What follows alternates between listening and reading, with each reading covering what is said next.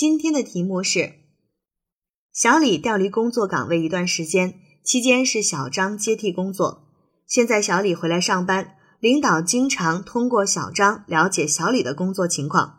小李认为小张和领导排挤他。如果你是小李，你怎么办？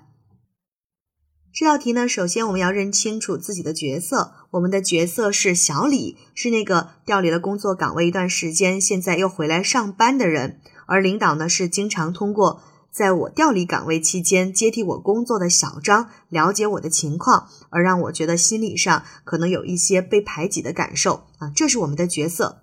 而我们的任务呢，我们会发现这个题当中其实有一个陷阱，就是小李认为小张和领导在排挤他。如果你是小李。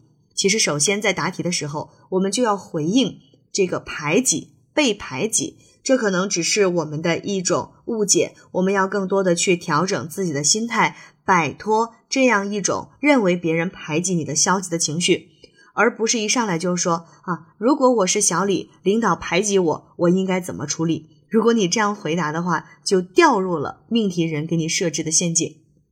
而这道题我们要完成的任务呢，就是希望能够通过和领导以及小张之间的沟通，了解我调岗这段时间的工作的一些情况，以便更好的完成后面的一些工作。好，考生现在开始答题。面对题目当中所出现的情况，具体而言，我会这样去处理：首先，我会迅速的调整心态，摆脱这种消极的情绪。我要认识到，我调离这个工作岗位的确已经有一段时间了。那在这个期间，都是小张在处理这些工作。现在我又刚调回来，对现在这个岗位的情况还有一些不太了解。领导没有找我，而是去找小张了解情况。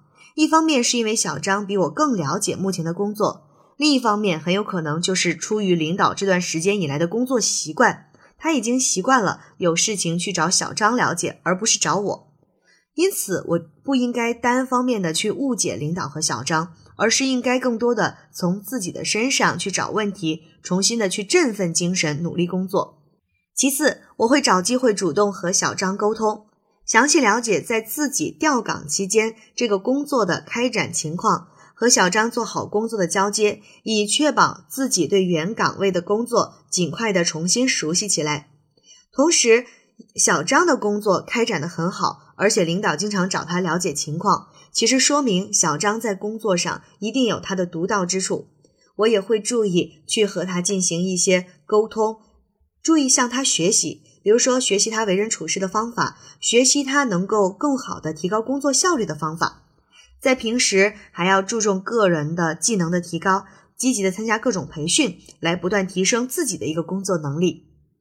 最后，在日后的工作当中，我也会主动。找机会向领导汇报我现在的工作情况，而如果在工作当中有疑问的时候，也可以主动的去请教领导，听取领导的意见和建议。